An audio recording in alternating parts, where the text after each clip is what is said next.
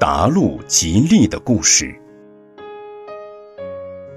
虽诵千句偈，若无一理者，不如一句偈，闻以得寂静。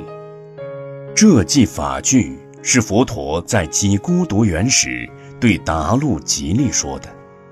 有一次，许多人坐船出海去玩。很不幸，船在大海中触礁，船底破个洞，海水漏进船里，海里的大鱼、乌龟等顺势侵入船中，吞噬船难中沉溺的人。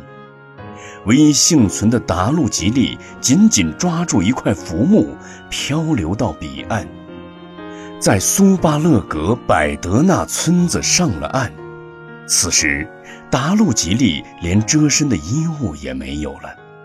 他在丛林里找些树叶、树皮围裹身躯，又捡了一个骷髅当作钵，进了村子乞食。村子里的人看见他这副模样，都认为阿罗汉应当就是如此，以为看到阿罗汉会得到幸运。所以非常尊敬他，五体投地礼拜他。达路吉利暗地里想：倘若我不是穿着树皮且捧着骷髅当作钵，必定没有人会如此礼敬我。然而，很多人称呼他阿罗汉，阿罗汉，因此他仿佛也以为自己就是所谓的阿罗汉了。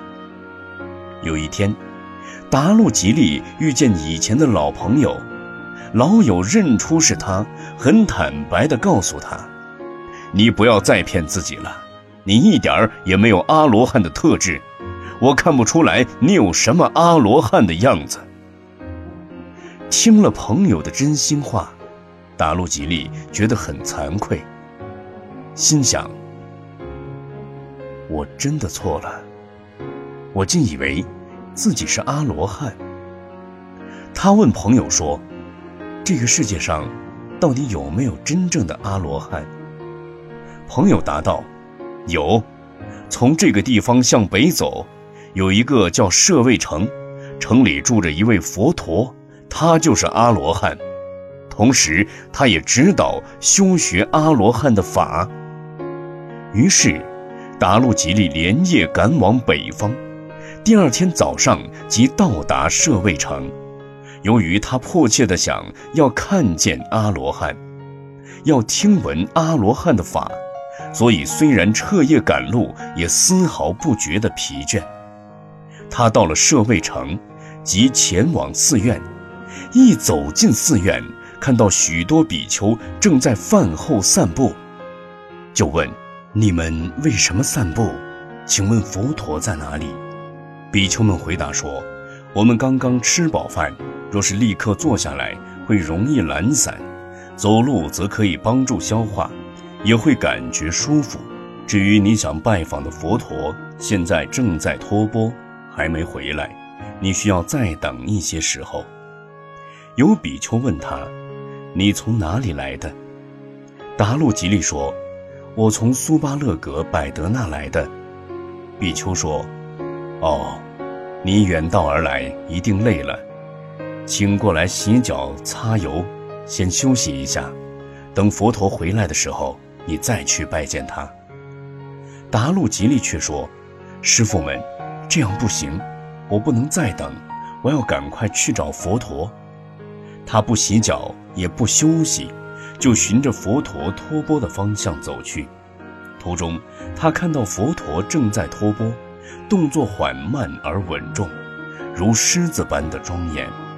达路吉利即上前五体投地的礼拜佛陀，并跪着说：“世尊，请告诉我一个法，从现在到未来，长久对我有益处的法。”佛陀对他说：“达路吉利，现在我在托钵的途中。”不宜说法。达洛吉利说：“师傅，在轮回当中，有些人还没有拿到食物就死了。我不知道是您会先死，还是我先死，所以，请您为我说法。”佛陀再度推却说：“我正在托钵，不宜说法。”达路吉利第三次恳求的时候，佛陀心想：这个人已经满心喜悦，想要闻法，我没有办法可以制止他了。于是佛陀就对他说：“既然如此，你要知道一件事情，那就是看就看。”听了佛陀这一句话，达路吉利。顿时领悟，成了会解脱阿罗汉。达路吉利同时请求佛陀让他剃度出家。佛陀问他有没有钵和袈裟，他说还没有。佛陀便说：“你去找钵和袈裟来。”说完，佛陀就离去了。达路吉利去找钵和袈裟，在半路上。突然有一只牛狂奔过来，把他撞死了。他死了以后，尸体被扔到垃圾堆。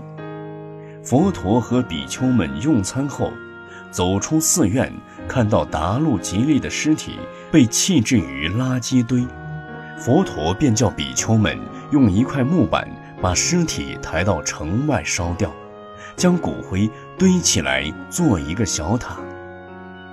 回到寺院后，佛陀将发生的事情告诉比丘们，并且说，在家居士中，最快成为会解脱阿罗汉的，就属达路吉利了。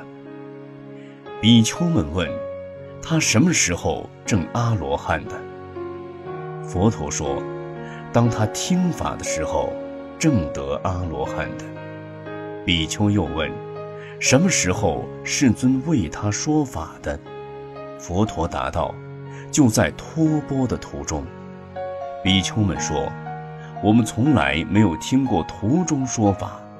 世尊，您讲的多还是少？有没有特别的法？”佛陀说：“比丘们，不要称量法是多还是少。”你们若是听了千万个没有意义的法门，倒不如一句有益的话呀。于是佛陀诵这一记法句：虽诵千句偈，若无一理者，不如一句偈。闻以得寂静。比丘们听了以后，深受法益，得须陀洹果。